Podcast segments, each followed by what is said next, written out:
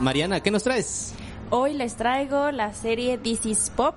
Vamos a hablar de las canciones. Y ahora, Rodo, ¿tú qué nos traes hoy? Pues hoy les traigo algo sobre José Luis Cuevas y su relación con el PRI en ese momento. Mm, perfecto. Uh, vámonos. Welcome home, Colombia. Beautiful, beautiful. Y en los titulares del mundo, Jackie Chan, lo recordarán perfectamente, dice, quiero ser miembro del Partido Comunista en China. La estrella de cine originaria de Hong Kong ha sido fuertemente criticada en la región administrativa, especial por su apoyo a las políticas de las autoridades de Pekín. Jackie Chan, comunista. ¿no? Así. Muy bien. Ovación de ocho minutos en Cannes Ah, para claro. nuestra actriz mexicana Arcelia Ramírez por su participación en La Civil. Así es. Sí, es ¿no? cierto. Un film donde se habla de la- del secuestro, el levantamiento de mujeres y la lucha de una madre por recuperar a su hija. Claro. Sí. Y bueno, yo les traigo, eh, pues ya saben que estamos con Free Britney. Ah. Y pues hoy llegó la noticia, hoy llegó la noticia que ya por fin le van a dejar elegir su abogado. ¿no? Pobrecita. ¿no? Ahí Estaba ahí, ah, sí, te damos el cualquier abogado, y pero ahora ya puede elegir. Qué bueno, qué bueno por ¿Verdad? Britney. Gracias, gracias, gracias. ¿Qué tal muchachos? ¿Qué tal Mariana? ¿Cómo estás Mariana? Muy bien, muy bien. Qué bueno ¿Qué tal? Mariana. ¿Qué tal? Benja, ¿qué tal? ¿Cómo te ha ido Benja? ¿Qué tal? Yo sueño que estoy aquí de estas prisiones cargado y soñé que en otro estado más lisonjero me vi. ¿Qué es la vida? Un frenesí. ¿Qué es la vida? Una ilusión. Una sombra, una ficción. Y el mayor bien es pequeño. Que toda la vida es sueño y los sueños, sueños, son. Ajá. Este lo conoce muy bien Mariana. Claro que Mariana Es sí. el la monólogo vida es sueño. de Segismundo, Calderón de la Barca y así empiezo. Caramba. Sí, claro que sí. De- estamos hablando que siglo de oro? Siglo de oro español, sí. No, Calderón de la Barca. ¿Qué más hay de Sí. Calderón de la, ban- de la, de la banca? Bueno, pues este. ah, ¿Lo llegan a ver o se llega a presentar todavía ese tipo de obras, Mariana? Sí, todo, hay un fe- de hecho ahorita hay un festival de, de teatro clásico. Eh, se va a volver a hacer, digo, por la- todo lo de la pandemia, pues Ah. se interrumpió el, el festival de teatro clásico en México, pero pues ahorita pues ya se está retomando otra vez. Entonces, pues ahí. ujú. Entonces, Rodo, ¿de qué nos vas a hablar? Pues bien, entonces Mariana, después de escucharnos, ¿no? este, y sentirnos otra vez, pues estamos otra vez grabando en la camionetita rodante, ¿no? Dani se nos ha ausentado un tiempo, ¿no? Eran justo sus vacaciones, me parece, ¿no? O sea, la carga, la carga que tiene. Eh, y pues vamos a traer algo de José Luis Cuevas, me parece que es un, un artista también conocido por, por todos, hasta Víctor lo conoce, ¿no? Este, y pues que tuvo presencia en la historia del arte en México durante un, un ratito, ¿no? no sí, sí lo identifica, ¿no? Directa Sí, claro, ¿no? Y pues lo traigo en el sentido que pues su, su vida eh, también estuvo eh, llegada a eh, los a la, a la cuestión política, a la cuestión también de la escritura periodística y pues eso lo, lo llevó a ser un poco la figura. ¿no? Entonces quisiera adentrarme en esa en esa parte, no tanto de su obra, sino en la cuestión política particularmente. Tiene ahí un eh, un detonante que lo empieza a hacer como eh, una figura de interés en el sentido que escribe este mentado manifiesto La cortina del nopal, que de ser así pues fue fue llamado como tal por eh, Octavio Paz. Octavio Paz lo, lo bautiza como eh, la cortina del nopal y por ende el fenómeno de ruptura que va a ser la transición del muralismo que ya se estaba cayendo a pedazos. Estaba como José Luis Cuevas harto. Yo creo que también gran parte del sector cultural no beneficiado estaba también como un poco inconforme por esas políticas de sigamos extendiendo a Diego Rivera, Siqueiros y Orozco, cuando ya esos pobres no daban nada. ¿no? O sea, cuando ya estaban Sí. gastados. O sea, la estrategia se gasta como cualquier otra producción artística. ¿no? O sea, Sí, claro. Sí, sí, sí. La repites constantemente que llega un momento en que ya se vuelve del bostezo tremendo. Que esa cortina del nopal hace referencia a la cortina de hierro, ¿no? Así es, así es. ¿Tienes ahí algo más como sobre esa referencia? No, pues yo sabía que era un manifiesto en donde se expresa, eh, vamos, mata a los a los padres simbólicamente. ¿no? Entonces se va en contra del muralismo de los muralistas, ya los mencionaste, los tres más importantes, y de toda la escuela eh, mexicana de pintura, ¿no? Sí, Haciendo este manifiesto de ruptura y de eh, es Teresa del conde Teresa. Ajá, Ajá. la que la que lo bautiza así, ¿no? La, la generación de la ruptura, Es- el movimiento de la ruptura. Pues mira, ahí podríamos como, como verificar como más específico, porque hasta donde yo sé es Paz. Ah, es Paz. Es Paz quien Paz. lo, quien lo, acuérdate que en esa época pues las revistitas literarias proliferaban, ¿no? O sea, la gente, bueno, todos estos intelectuales escribían ahí y pues a la vieja usanza de la vanguardia europea eran bautizados a partir de un manifiesto o a partir de un crítico Sí. literario en la mayoría de sus casos. Entonces aquí nuestro, pues nuestro, ¿no? nuestro Nobel literario pues dice pues ¿por qué yo no? Si lo hicieron también en Europa otros grandes, ¿no? Entonces pues van a ser Yo los nombro. Ajá, ¿y qué? Ruptura, ¿no? O sea, Pero bueno, precisamente esa insolencia es la que lo polariza tanto, ¿no? Entonces hay quienes lo aman y hay quienes lo odian. sí, que, que ahí no sé sus obras cómo la puedan ustedes concebir, sea de su agrado o no, porque tiene estos personajitos eh, como amorfos, ¿no? Este, no dentro del canon que se venía realizando. eh, también personajes ya más apegados a una realidad de el México de la década de los 60 aproximadamente. Ya dejando como un lado de decir, basten, paren su carro, ¿no? O sea, como todavía es la década de los 60 quieren seguir hablando del campesino en México Sí, sí, sí. y de la identidad y del De nacionalismo. la revolución.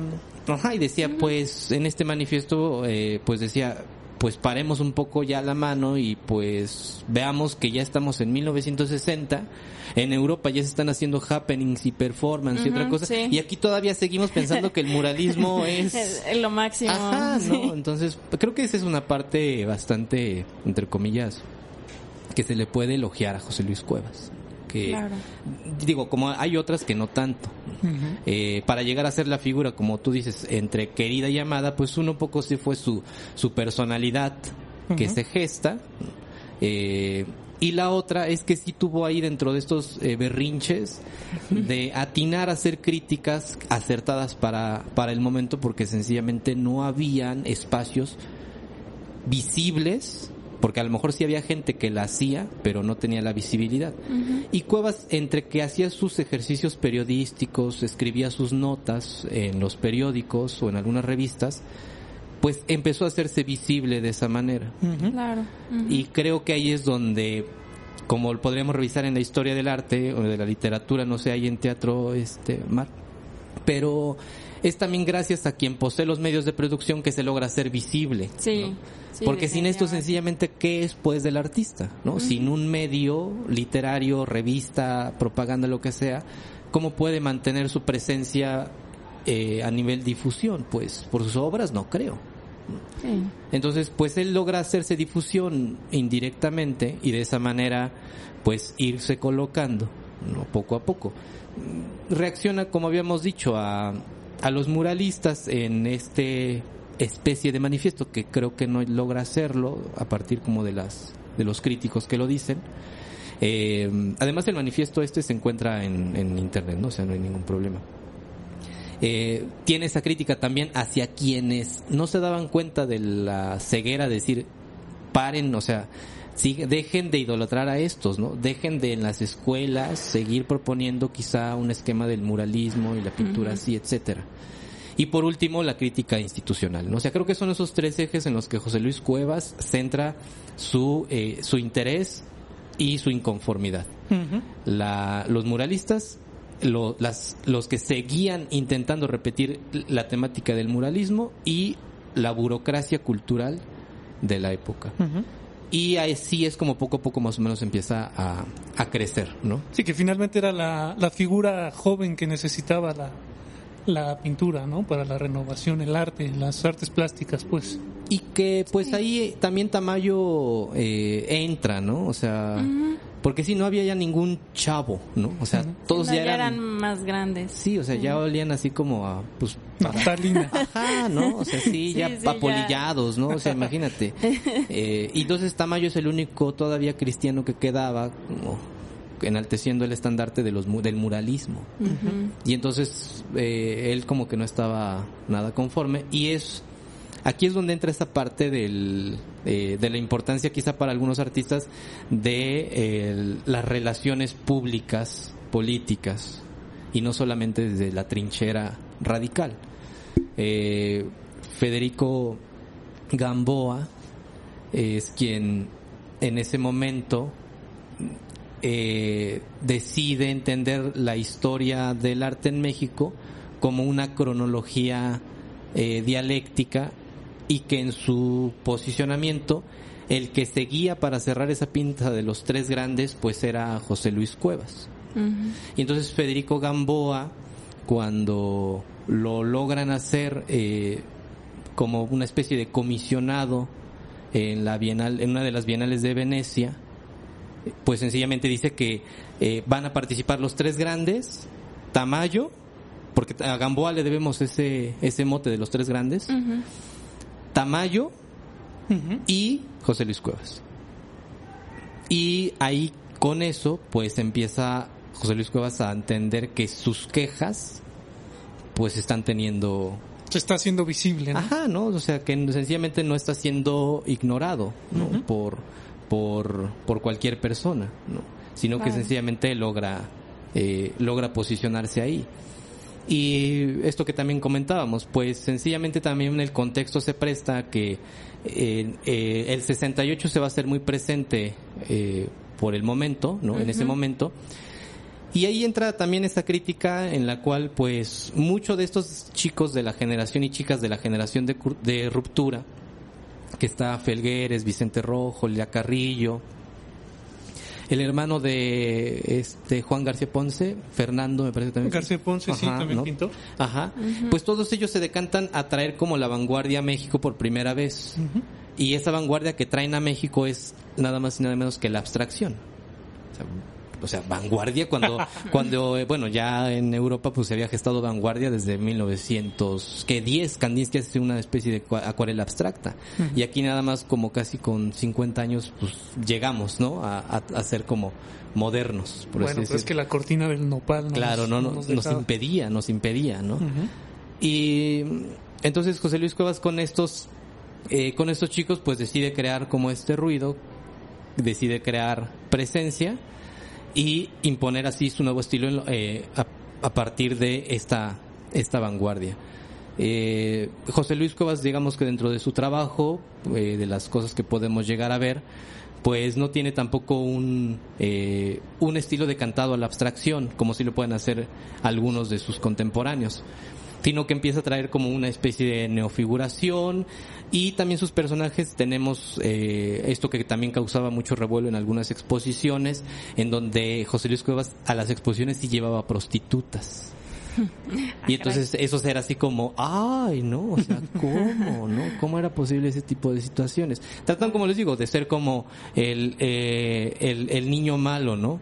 Eh, Sí, el infante terrible, ¿no? Ajá, sí. Eh, y todas esas situaciones, pues sencillamente empezaron a crear una atmósfera de lo que tendría que ser la nueva propuesta de, del quehacer artístico en México. En el 68, como habíamos dicho, pues estos integrantes, si se dan cuenta, no, tiene, no tienen participación, no tienen visualidad. A lo mejor habrán participado, ¿no? Este, ideológicamente, a lo mejor habrán participado simbólicamente de otra manera, pero en el ámbito artístico plástico no tuvieron obra. Se recuerda más al taller de la gráfica popular que, al, que a Ruptura. ¿no? O sea, es, es gracias al taller de gráfica popular a quien le debemos formalmente el, la, la memoria histórica del 68 y no tanto a lo que es el fenómeno de ruptura con, con estos integrantes tienen que tiene que pasar algún tiempo como para que llegue el sexenio de Luis Echeverría y entonces entre esta dinámica que eh, que les mencionaba de la apertura democrática. Claro. y entonces bajo la apertura democrática una vez que eh, Cuevas ya había tenido un poco de visualidad a partir de estos como gestos que había tenido, eh, decide eh, Federico Gamboa, deciden mejor dicho que Federico Gamboa se haga responsable de no solamente los integrantes de la Bienal de Venecia, sino también del Museo de Arte Moderno. Y ahí es donde empieza a introducir que el discurso que Luis Echeverría proponía de las minorías, de la libertad de expresión, de la democracia, pues sencillamente eh, cerraban perfectamente, embonaban perfectamente con la contestación de José Luis Cuevas. Porque él siempre se manifestó como minoría, Sí, claro. que estaba cooptado, ¿no? Por la por la mafia del poder. ¿no? o algo así por el estilo. Pero pues sencillamente mm, no es por eso de extrañarse que cuando Federico Gamboa estuvo a cargo de las exposiciones del MAM, José Luis Cuevas hubiera expuesto por primera vez en toda la historia del MAM tres individuales, tres exposiciones individuales, que eso era así como pues inconcebible. O Sí, sea, era claro. así de que pues y ahora él qué de qué goza, ¿no? Sí, sí. Y pues sencillamente cuando le dan ya estos beneficios a José Luis Cuevas, pues su crítica evidentemente a la institución decrece, ¿no? Se calla, porque pues obviamente ya no le convenía, ¿no? Había intentado Sí, entrar a la política, ¿no? Sí, también. Como diputado independiente, justo por ahí antes del 68, una cuestión así. Según yo en el 70. ¿Ya en el 70? Sí, según yo en el 70 se lanza como candidato independiente. De, de esos primeros independientes, ¿no? Ajá, que sí. ahora... No, bueno, ves que- ajá, Sí, no, o sea, bueno. creo que Mariana tuvo, creo que al Tinieblas como alcalde, ¿no? Ay, algo así, sí. ¿no? O Ajá, sea, sí. este, León Michel era quien el candidato independiente colocado por el PRI en esa década, en esa década con quien compitió José Luis Cuevas. Ah, Pero José Luis Cuevas después cuando se le preguntó que por qué había se había candidateado, eh, respondió que pues eh, era como una afrenta a los regímenes políticos y electorales del entonces momento. Sí, dijo, quiero destruir el sistema desde adentro. Exacto, ¿no? Desde yo participando, ¿no? En, Claro. en mi candidatura. O sea, qué peor manera de sabotear, o qué mejor manera de sabotear el sistema que, Así es. que me elijan diputado. ¿no? Sí, o sea, así o más, ¿no? Y posteriormente pues se va mm, también como a, a hacer evidente su inclinación hacia el, hacia el PRI, pues porque sencillamente fue el PRI quien lo colocó como Claro. uno de los artistas como más relevantes y eh, basta también recordar que eh, José Gómez Sicre, quien era el jefe de departamento de artes visuales de una unión llamada la Unión Panamericana en Washington, ya lo había promovido en Estados Unidos y América. Entonces ya era una figura conocida. A decir de nuestra abuelita Raquel Tibol, había sido más conocido por la cuestión de sus escritos periodísticos, no tanto plásticos. Y que fueron propiamente estos escritos periodísticos los que lo llevaron a empezarse a hacerse visible. Y no tanto por la promoción de su obra. Es más, eh, muchos decían que él, él era el vocero de ruptura. Era el Claro. vocero de todos los demás. Él no era como formalmente quien lo integraba. Después del que ya como en sus dotes de ego, pues decía, pues ruptura soy yo. o sea, no, Sí, no son los en- demás, ¿no? sí. Ahí, ahí para hacerlo visible hay, hay una obra clave, ¿no? Que se llamó el mural efímero del Así es. 67, ¿no? así es. Ahí en la zona rosa, que de hecho siempre dijo José Luis Cuevas, yo bauticé la zona rosa, ¿no? Ese es cierto también. Siempre lo dijo. Pues en ese mural nos decía la tía María Luisa Mendoza, la china, Mm. ojos de papel volando, que pues, se había aglomerado un montón de gente ahí en la acera esperando eh, que se develara La la gran obra, que no era más que un espectacular, ¿no? Así Ahí, es. este, y, y que iba en contra otra vez de lo de Siqueiros y los materiales eternos, ¿no? Del, del Poliforum. Ujú. Claro. No, esto va a durar, eh, o sea, Siqueiros decía que esa obra Cuidado, venga, venga, cuidado. iba a durar para toda la eternidad. Y entonces ahí responde Cuevas y dice, pues ahí te va uno que va a durar un mes, ¿no? Que es, que es el mural efímero. Y que por cierto me enteré que el año pasado se estuvieron subastando dos de las cuatro piezas que, que componían el mural efímero. ¿Ah, sí? Sí. Mm, Tú Sí. hiciste de las tuyas, ¿no? Tu Mm, familia. Fíjate que no estaba muy Tu familia muy panista. elevada, ¿eh? No, no empezaba muy elevada la puja, pero ya no supe en qué acabó. Em, Pero sí, dos de las cuatro piezas que lo formaron fueron subastadas. Y el video está ahí en YouTube, por Que se decía que estaban en manos de Jacobo Zabludowski, que fue uno de los grandes promotores de, de Cuevas, ¿no? Sí, porque también la televisión hizo ahí su... Su aparición, ahí es como dice Rodolfo, ¿no? ¿Qué tanto también tienes los medios para hacerte Sí, visible, visible. además de un discurso y de una obra, ¿no? Sí, porque a, a- a Federico Gamboa le tiran la línea Fernando, Fernando. Fernando, perdóname, sí. Este, le tiran la, la línea eh, precisamente diciendo, pues tiene que haber alguien a nivel cultural que ilustre lo- el discurso de Luis Echeverría. claro. Pues ese alguien pues era José Luis Cuevas. Y ya cuando José Luis Cuevas reconoce eso, pues sencillamente da un paso para atrás, ¿no? Recula y como dices, empieza a ser como medio provocativo, pero pues eh, como, como provocativo, pero dentro del Estado. Sí, O de- sea, a- dentro del esquema del- institucional, ¿no? sí. Sí, o sea, no llega a ser como del todo radical, ¿no? Como dices, el mural efímero, pues sí, o sea, están las grabaciones en YouTube en donde lo pueden ver en, eh, y la gente creando expectativas, ¿no? Y qué es lo que va a suceder, qué es lo que va a pasar, y, y arriba ahí los reflectores, y qué es lo que está pasando. Pues sí, era esta respuesta. Era algo que no se había visto. No, sí, eso sí fue provocador aquí, pero, o sea, si nos vamos a, a- a- en Estados Unidos, pues sencillamente desde los 60 Sí. Alan Kaprow ya había hecho un, un happening que se llamaba eh, 18, 18 happenings en seis partes, me parece que se titula, y entonces como el pionero del happening, ¿no?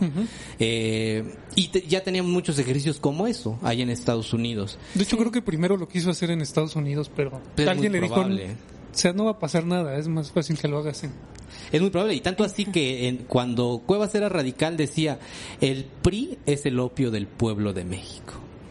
¿no? O sea, Claro. eh, y ya con el apoyo de Gamboa, pues sencillamente pues le, le bajó el tono a sus comentarios. Ya cuando lo legitima Gamboa como el subse- subsiguiente de la Escuela Mexicana de Pinturas, pues sencillamente ya Sí, ya se calla. se calla y eh, como decíamos con la parte de los medios, pues Jacobo Saludowski hay una entrevista y me parece que también está un video en donde van a ver al viejito ya de Siqueiros, no así ya yo creo que ni escuchaba el pobre güey, no o sea, ya así era pues, un, un ornamento más de su casa Siqueiros, ¿no?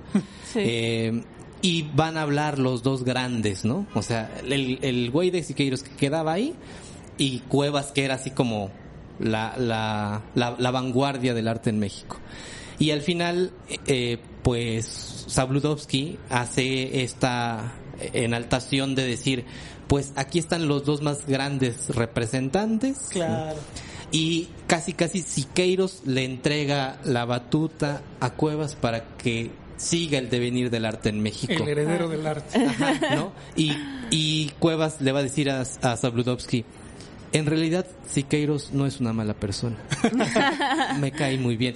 Cuando en la cortina del nopal está una caricatura de Siqueiros, Sí, la señora Siqueiros de piroxilina, o sea, se, se, se burla completamente de Siqueiros. Y él abiertamente decía que con Orozco y con Rivera pues no tenía tanto problema personal. Con quien sí era con Con Siqueiros. Pues fíjate que yo había escuchado una anécdota que le, que uno de los cuñados de, de Diego Rivera lo había amenazado incluso con una pistola, ¿no? A ese Ah, grado habían llegado. y con Siqueiros sí, como dices, pues siempre fue la relación como amor-odio, ¿no? Yo creo que al final terminó en amor. Pues ya, Ya- que le quedaba, Bueno, pues ya pues ya. estaba... Ya que Ajá. simbólicamente había pasado la estafeta, ya todo terminó bien. Sí, pues. Pues sí, porque ya estaba bien colocado, ¿no? O sea, aquí en esta parte... Ah, perdón, Mariana, ibas a decir No, algo? no, no, pues eso, ¿no? Ya que le dieron su parte del pastel, pues ya Así dijo, no, es. pues, ay, sí, ya todos me, me caen bien, todos son bonitos, ¿no? Sí, ya de ahí pues empiezan las exposiciones, por ejemplo en el Salón ESO, él no participa Cuevas, pero está desde fuera, o sea, él, él- él entra perfecto como un burócrata del arte, ¿no? O Sí, sea, dentro sí, de la sí. institución lo legitiman, porque mucho de la crítica de Sique, de a Cuevas es que precisamente no es un buen dibujante, y él decía, pues es que no quiero ser un buen dibujante porque pues yo hago mis formatitos chiquitos en contra de él, la bestialidad del muralismo, ¿no? Claro. Así se defendía él, ¿no? Eh, pero tampoco nunca ocupó su producción simbólica para criticar al muralismo. Siempre lo hizo a partir de sus escritos y sus notas. Ahí es donde él se podía eh, pues defender. Y pues sí, nada más como para ser enfático, o sea, la, la parte de Fernando Gamboa lo consagró eh, integrándolo mediante las exposiciones a lo largo de la historia, no solamente en el MAM, sino en la Bienal de Venecia. Y ahí sencillamente lo, lo, lo legitima. Y pues todo lo que conlleva, ¿no? Hace poquito, nada más ya como para ir concluyendo, ¿no? Eh, su hija, ¿no? Esta Minerva, Jimena. Jimena, Ujú. Jimena Cuevas, eh, expuso en, en Curimansuto, ahora que se celebran los 20 años de esta, de la galería más importante aquí en, económicamente en, en el país, expuso, eh, estando ahí presente dentro de la misma y pues recordó un poco a, al- a- al José Luis Cuevas que, que más o menos lo conocemos. ¿no?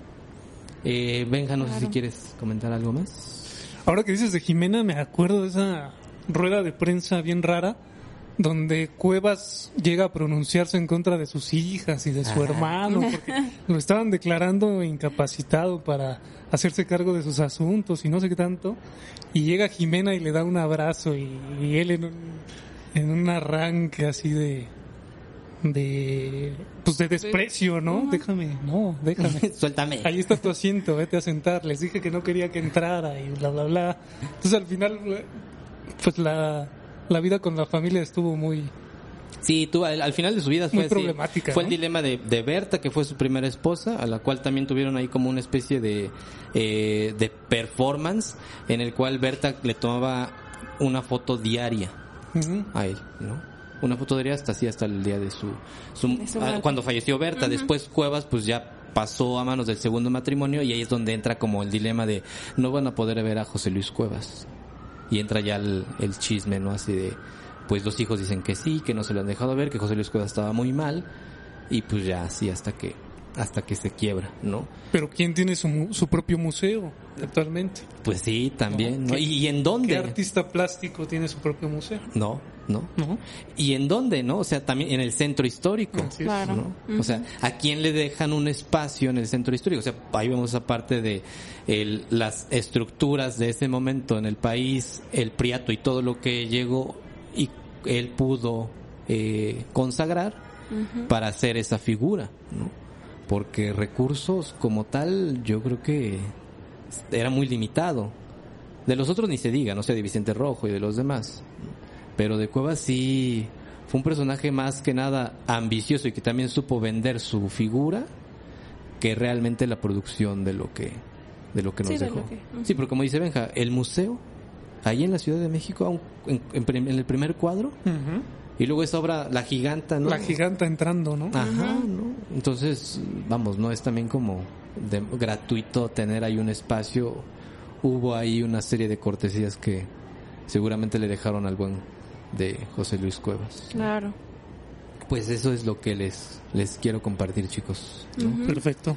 Está Pues perfectísimo. Eh, pues vamos a, bueno, no sé si quieren agregar algo más. eh, No, pues nada más, ¿no? Porque eso, eso, ese esquema se sigue repitiendo, ¿no? Está mucho en teatro de si, si te ganas un, bueno, el antiguo Fonca, estás Ah. vendiendo tu alma al diablo, ¿no? De que- Sí. No, porque ya te estás juntando ahí con las grandes, ¿no? Con las vacas sagradas del teatro mexicano, ¿no? Y es eso, es lo mismo, ¿no? Se sigue repitiendo eso de si te empiezas a meter en las instituciones, pues ya poco a poco tu discurso va bajando y más eh, te vas Claro. apegando al- a, las figuras políticas del momento, ¿no? Y Pero, eso es cierto, porque él también se, bueno, eh, él, él- él también se, se declaró eh, en, el, en, en las eh, elecciones donde Peña Nieto sale electo.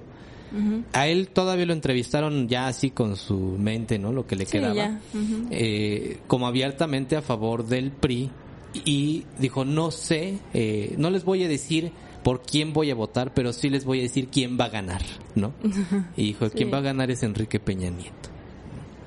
Y mi voto también va, y ya después dijo, y mi voto también va a ser para él. Sí, se, se decantó así, eh, abiertamente está en una entrevista, y él dice que, pues sí, o sea, va a ganar eh, Enrique Peña Nieto. ¿no? que él ve así como lo mejor que puede hacer en el país. Sí, sí, sí. Y que va a ser contradictorio a partir de la candidatura que él se lanza de manera independiente porque supuestamente esa candidatura era como el eh, como la, la inconformidad acerca del sistema institucional político electoral en el país. Y él Claro. había dicho en esa precandidatura independiente que él hacía eso como gesto para que se dieran cuenta que había alguien que podía hacerles frente, porque de lo contrario, en el 2000 y adelante no sabía qué México podía esperar. y cuando en el año 2000 o cuando llegan las elecciones de Enrique Sí. Peña Nieto, 2012, imagínate. Él ya se le había olvidado todo eso y dice, pues sí, por el PRI, por Enrique Peña Nieto. Fíjate que lo que nunca se le olvidó y me acordé ahorita es se ponía una muñequera como de cuero o varias muñequeras de cuero Ajá. que siempre traía yo creo que hasta el último día de su vida y que eran como una especie de fetiche también como de buena suerte no sé qué cosa no sé si, si te acuerdas Ajá, pero sí que traía muy grandes Ajá, siempre en la mano derecha que eran como de cuero, sí eran así, sí, enormes no Ajá. y siempre traía una eso fue lo que nunca se le olvidó claro, ¿no? Y ahorita creo que son en bronce, ahorita se venden en millones, ¿no? Creo, a ver cuándo salen a subasta Exacto, exacto. Pues eh, vamos a un corte y eh, regresamos. vamos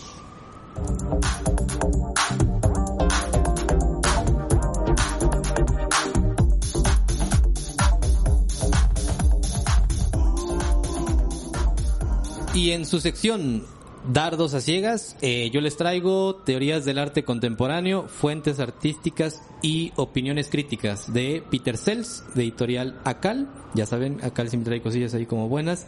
Es básicamente una obra en la cual pues nos presenta manifiestos, informes, entrevistas y escritos relativos a todos los estudios en gran parte de siglo XIX hasta la década de los 70. Entonces, la neta es un buen compendio para, para revisarlo y no solamente quedarse hasta vanguardia, sino que un poquito más para allá. vientos tú Mariana Yo les traigo, es un cuadernillo de paso de gato. Ya Ah. saben, esos son cuadernillos de 40 pesos, entonces son económicos para el bolsillo. deme dos Sí. Este, este se llama La palabra, el ruido y la música de Javier Duarte. Eh, es un ensayo que pues va a través de toda la sonoridad en el teatro, ¿no? Y que a lo mejor no está tan explorado, ¿no? Sí está ahí un poco lo de la música, pero está un poco como más ambiental, ¿no? No está tanto poner efectos como como en el como en el cine, ¿no? Después en el cine, demás, ¿no? exactamente. ¿no? Entonces ahí es un ensayo que revisa todo esto de la sonoridad e incluso también la misma sonoridad de la palabra, ¿no? Que muchas veces se olvida que pues la palabra en sí misma también es un pues es un sonido. Claro. Órale. Y la palabra canta Sí. Venga. Yo les traigo una novela que me está... Me siento muy culpable por no haberla leído antes. Está buenísima. Es de Vicente Leñero, se llama Los Albañiles, lo edita Six Barral en la biblioteca Six Barral, en donde Vicente Leñero pues le da voz a estos personajes, estos artesanos de la construcción, ¿no? En los años 60 hay un crimen muy interesante, hay una... Hay unas, una serie de pesquisas en donde todos podrían resu- resultar culpables en un momento dado, pero pues la búsqueda de- del culpable es lo, lo más interesante y unos personajes entrañabilísimos que yo estoy encariñado con, con Sí, algunos sí, de cada, ellos. cada uno. Entonces, Y que lo que, de- Cisbarral, los y, y lo que decíamos, eh, también puede- se puede ver en algún momento de la historia en teatro En también. teatro. en teatro. Hay una película también con López Ah, Tarso, también, ¿no? con López Tarso como Don Jesús, entonces pues ¿Qué más le falta? Un musical, ¿no? ¿Qué- en Pues Broadway. ya casi. Sí, ¿no? O sea, pero lo tiene todo, ¿no? Va, gracias. Perfecto.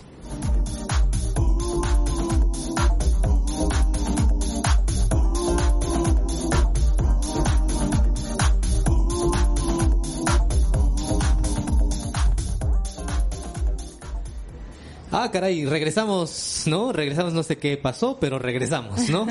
Este, Mariana, por favor, es tu bloque, es tu momento. Sí. Venga. Bueno, hoy, pues como ya habíamos mencionado, ya había mencionado a- al principio, eh, vamos a revisar This is Pop. Es una serie de Netflix, ¿no? que es relativamente nueva, apenas la acaban de subir.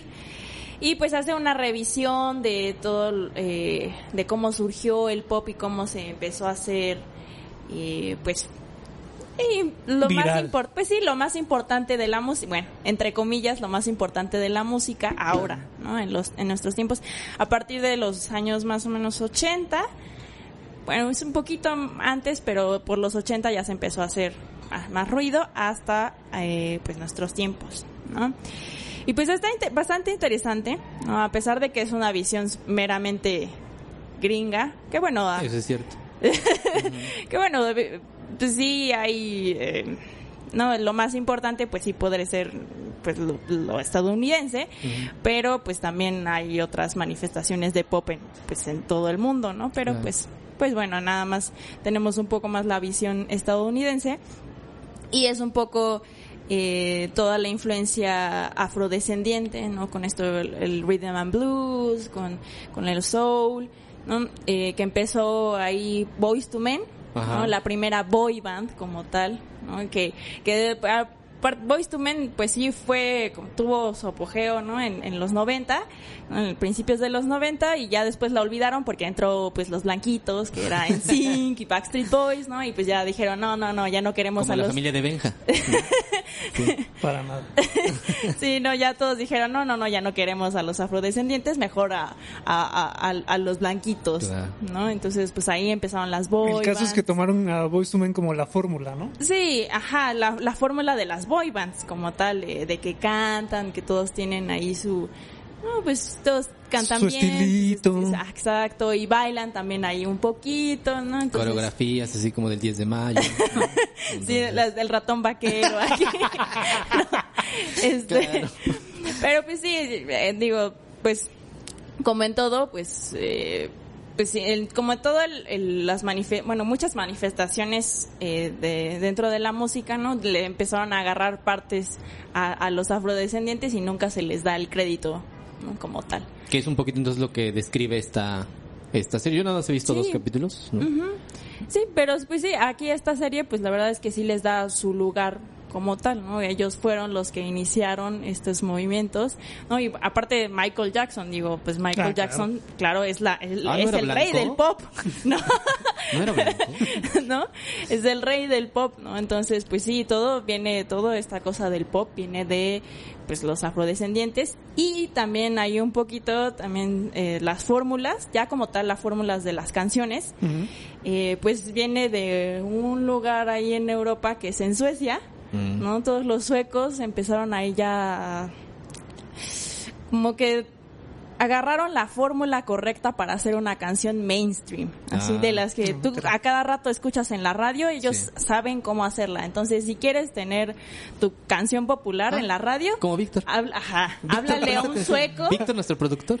háblalo a un sueco y dile, oye, hazme una canción aquí, necesito y éxito. Y los Total. suecos se la sacan de la manga, ¿no? Sí, Así, sí, sí, éxito ¿Cuántas asegurado. quieres? De la nieve. ¿no? Sí, sí, no, así todos, todos, todos, eh, este, Britney Spears tuvo canciones eh, producidas por suecos. eh, Órale. Ah, Ariana Grande tiene canciones, ¿no? Entonces sí. Ahí son- está pero entonces. si yo hubiera sabido esto hace 20 años, no estaría No, aquí, bueno. sino Mm, sí, ya ¿no? forjando una carrera de, de Eh, cantante pop, ¿no? Exactamente. Demonios. Entonces, A buena hora llegas, Mariana. ¿y por qué eso no lo dijiste antes de empezar el podcast? no? ¿Verdad? La fórmula secreta es Hubiéramos contratar dejado el un podcast así aventado y. Y nos hacemos una vámonos. boy band. No. ¿Verdad? Pues sí. Pero ni modo. ¿No? Entonces ya después nos vamos acercando un poco más a los festivales, ¿no? De cómo esto de los festivales empezó a surgir, empezaron a surgir y empezaron, pues es que esta cosa de reunirnos eh, con mucha gente, ¿no? Provoca muchas, sí, sí, pues Nuestro es que Vive Latino. sí, lo, aquí nuestro festival Vive Latino, ¿no? Y ya después los, el Corona ya, ¿no? Se empezó a hacer un poco más fresón y sí, ¿no? Pero, pero pues esto de reunir a tanta gente, pues las emociones, pues ahí, no, y bueno, y aparte una sustancia, una que otra sustancia por ahí. Sí, porque como bien dices, ¿no? En el en ese episodio pues describe cómo se va transformando desde el Peace and Love y después cómo llega ya hasta los 90 con un remake de Woodstock Ajá. de este festival también histórico en donde ya fue la perdición en el 99, en el, Claro. en los, bueno, en los 90, en donde ya eh, pues sencillamente no era redituable por los destrozos, por los desmanes que realizaron ahí. Sí, sí, sí. Y yo creo que actualmente, pues si no fuera porque, pues, por ejemplo, en- aquí en el, el Corona como tal, pues tiene el nombre por la cerveza Corona, ¿no? Y sí. porque les da abastecimiento suficiente a todos los asistentes. Sí, sí, sí, sí. No, yo creo que si no fuera eh, las cerveceras, pues igual están los festivales 2X, ¿no? Como tal, eh, las cerveceras, las que Son las que sostienen sí todo esto. financian todos estos festivales, si no fuera por ellas, la verdad es que los festivales ya se hubieran quebrado desde hace como como lo dice años. ahí en ese episodio, perdón, eh, como lo dice ese episodio, ¿no? Pues propiamente las que los que no lucraban o los que no tenían una financiación económica, pues sencillamente eh, tenían más pérdidas que ganancias y entonces pues no había formalmente un, un negocio, sino que todos los grandes festivales, pum, Sí. cayeron, ¿no? Perdón, si ibas a decir- Sí, hay que ver acá en México el origen de todos estos festivales, lo tienen a Vándaro, ¿no? Así Sí. Que es. iniciativa de un grupo de muchachos y que pues dicen llegamos ahí sin organización, todo fue saliendo y después quién sabe qué pasó, ¿no? Al Todo- señor del pan le tocó ir a Vándaro, el señor del pan Sí, es sí, un sí. pionero de Avándaro. En, en Estados Unidos no sé cuáles fueron los, los principales. Pues sí, fue, fue Woodstock, ¿no? El primero. Más o menos por la época, ¿no? Ajá. De- bueno, es que el, el Woodstock fue en, la, en los 60 Ajá. Luego ya 30 años después, en los 90 dijeron, ay, sí, es el mismo festival y no era el mismo festival, nada más tenía nombre. Ahí me acuerdo que es el Human Being. Ajá. Este fue como el primero que tienen eh, registrado, por así decirlo, como el que da pauta a hacer los festivales masivos. Posteriormente vienen otros que ya van a ser denominados como ya los festivales en un espacio abierto y que ya se vuelven así históricos. Sí, sí, ¿no? El, el- el Lollapalooza, ¿no? Que ya empezó eh, ahí en, en Europa, todos los festivales empezaron a agarrar también más fuerza, más que en Estados Unidos. Y en Estados Unidos, pues ya nada más, pues quedó ese, el Lollapalooza, que es el más... El que mencionamos también, el, el Glastonbury también, Ah, ¿no? ajá. También que fue pionero. Creo que fue poquito después que el Human Being, que es de los primeros. Y ya después vienen todos estos que acaba de nombrar eh, Mariana. Sí, ¿no? Y entonces, pues todos estos, pues ya nos deja, estos de los festivales nos deja, nos da pie y nos deja camino a lo que ahora serían las canciones, bueno, las canciones que acompañan los movimientos. Claro, ahí Ah. es donde traía esa parte de que me llamaba la atención al ver ese, eh, es- ese episodio, eh, cómo se titularon en algunos años eh, las revoluciones en Puerto Rico, en varios eh, artículos o en varios sitios, al ritmo del reggaetón. Dame más gasolina. Nada más revolucionario que el reggaetón. Y entonces, pues, eh, Ricky Martin, ¿no? Eh, Residente, Bad Bunny, eh, pues ejercieron como su influencia a partir de redes sociales y de lo que son a nivel mundial para, pues, hacer como una lucha presente y derrocar al gobierno tirano antiimperiali- imperialista, ¿no? Y ahí va un Sí. poquito de relación con eso que tú dices, ¿no? Sí, ¿no? Del capítulo 7, que es el que nos interesó más, ¿no? ¿Cuál, cuál es la importancia de una canción, ¿no? ¿Qué, ¿Qué tanto puede lograr una canción, ¿no? Y es esto, les digo, de los festivales de sentir las emociones en conjunto con tantas personas, pues es lo mismo que en una manifestación como tal, ¿no? En Así una- es. ¿no? Exacto. Se siente, pues se siente toda la energía de la gente y si todo el mundo está cantando algo, Sí. ¿no? Que normalmente son las, pues nada más las consignas, pero no que sí. no, sí que sí, ya volvemos a está, está esa, está esa parte de, limi- de- de liminalidad, ¿no? Donde parece ser un espacio en el que todo el mundo eh, se iguala Sí. y entonces todos somos una misma voz, todos somos uno. O sea, no es lo mismo escuchar una canción solo que acompañado y- y, en una multitud, pues, hijo.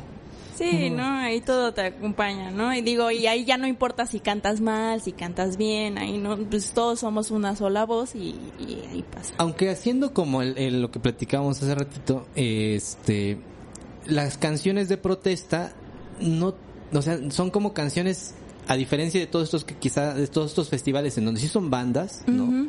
O sea, acompañamientos musicales grandes propiamente para una audiencia en un espacio exterior pero nuestra eh, nuestra canción de protesta latinoamericana la guitarrita no o sea Sí, ahí sí, sí. O sea, ni modo de que estés así con tu cabeza y con el pop y brincando cuando escuches a Silvio Botines, ¿no? O sea, a un Silvio Rodríguez con su guitarrita, ¿no? Ojalá que se mueran. Pero, o sea, cómo ese ritmo también condiciona, ¿no? O sea, hace como esa especie de, de, de, de masividad, pero no una efusividad de como impulsarte, ¿no? Que quizá a lo mejor sí tienen estas canciones de dame más gasolina.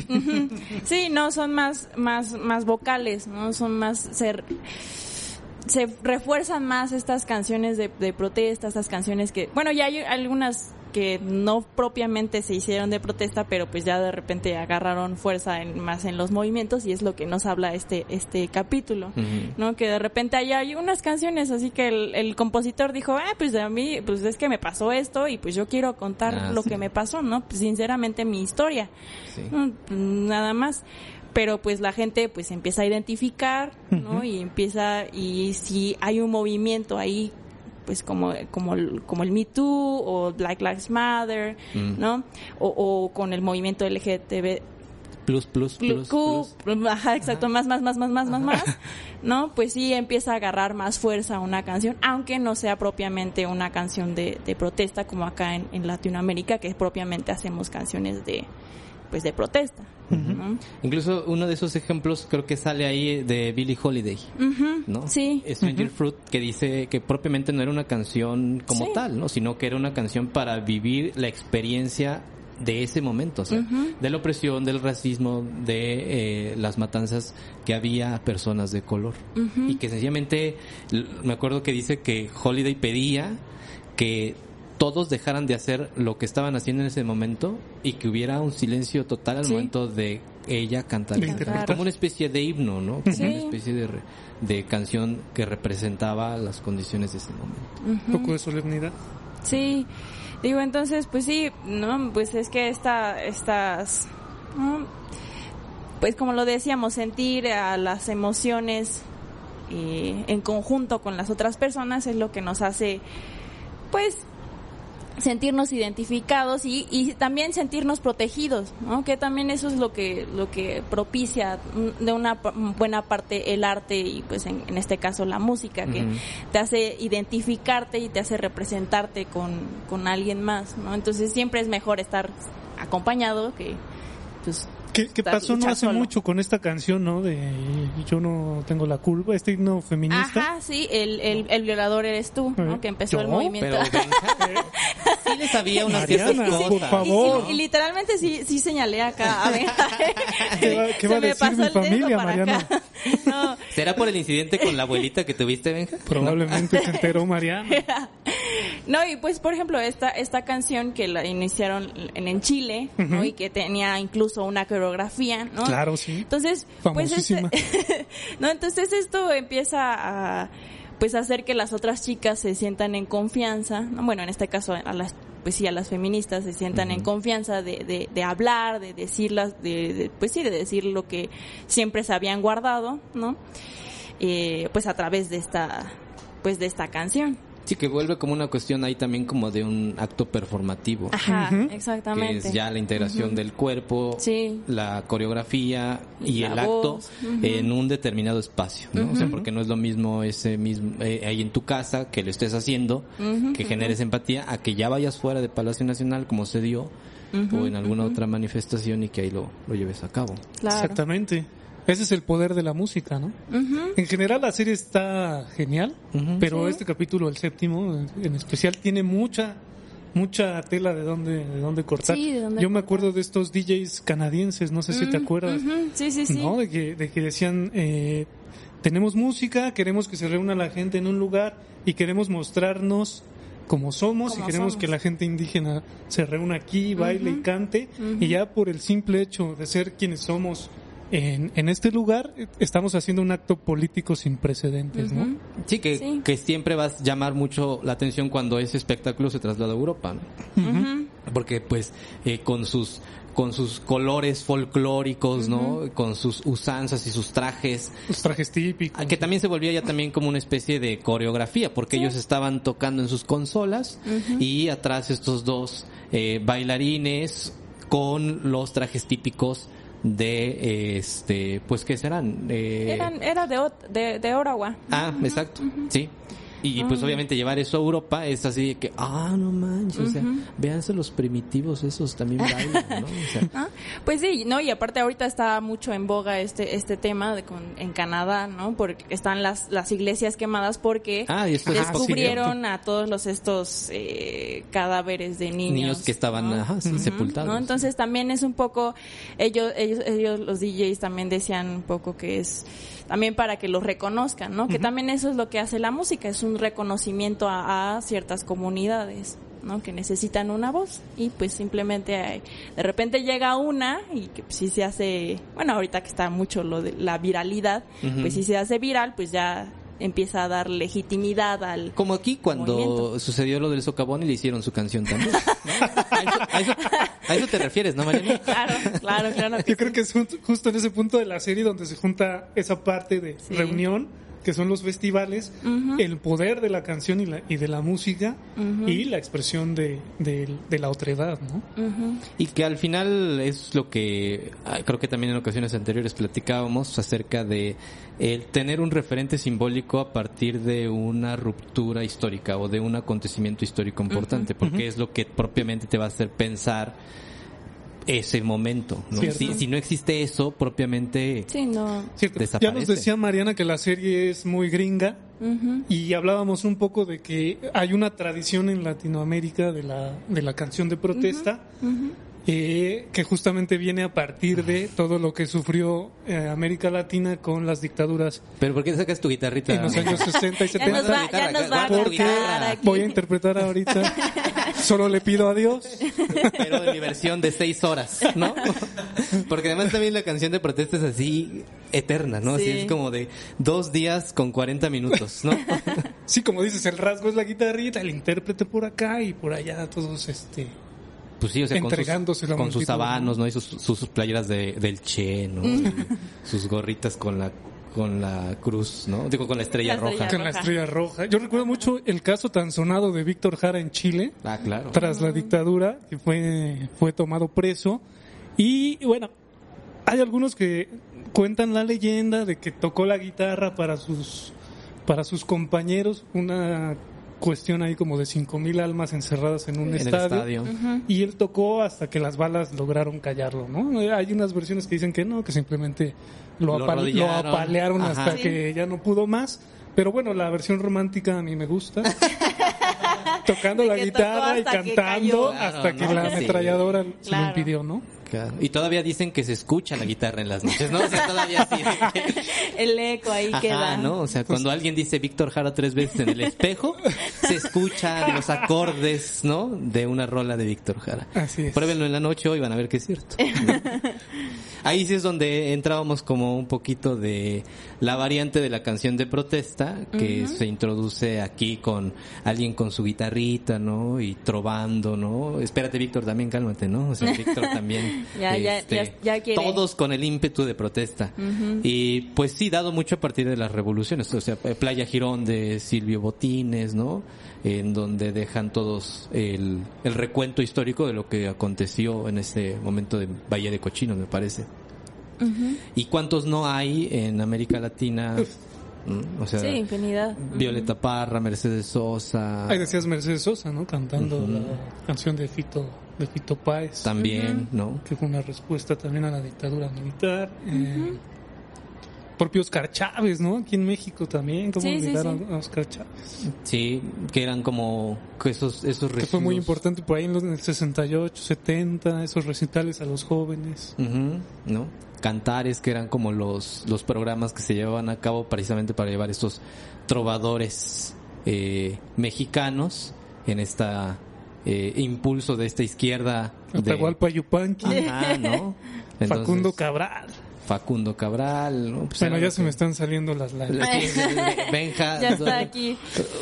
Benja guarda su guitarra en este momento, ¿no? Y toma un trago a eso que creemos es agua. ¿no? Eh, para concluir algo, Mariana. Pues sí, ¿no? Eh, pues simplemente, ¿no? La, la música es, ¿no? Siempre la frase trillada es la música es el lenguaje universal. Pero yo siempre considero más que es- son las emociones. ¿no? Más que la música en sí, son las emociones de ese momento eh, con esas personas, ¿no? Como tal, como un, en, en un happening.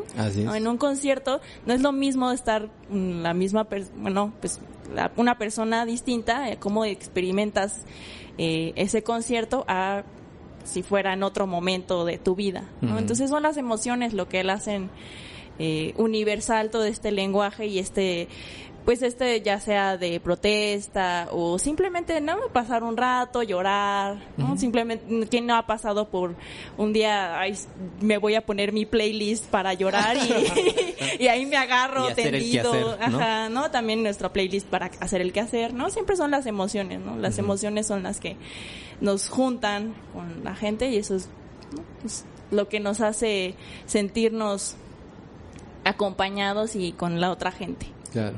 Benja. ¿Qué nos vas a cantar, Mariana? Exacto, ¿no? Benja. A ver, te acompaño aquí con, con la guitarra. ¿Verdad? ¿Quieres comentar algo más, Benja? Nada, vean la serie, eh, vale mucho la pena. Sí. Eh, todos los episodios tienen algo, ese 7, el 8 también, está bueno. Ujú. Y Tiene algo la serie, está bien. Sí, sí, está bien hecha, ¿no? La revisión está, es- y está bastante ligera, entonces, pues... Claro, claro, eso es cierto.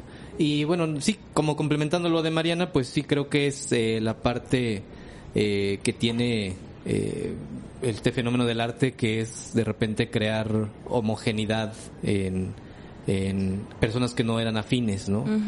Y a partir de este común que, que logran generar, a pesar de que no se conocen, eh, esa escisión se unifica y se homogeniza a partir de este fenómeno. Se vuelve que- Ajá, que se llama el fenómeno del, del arte, ¿no? Eso es creo que una de las de las características indirectas que tienen estos y que van a seguir, ¿no? Y que van a seguir siendo explotados a partir de la empatía de el generar ese mismo sentimiento en una o en otra en otra persona y reconocerse que pues eres eres una persona igual que sufre igual que la otra persona y que eres capaz de llorar y reír en ese mismo momento al escuchar una una canción o lo que es. sea, ¿no?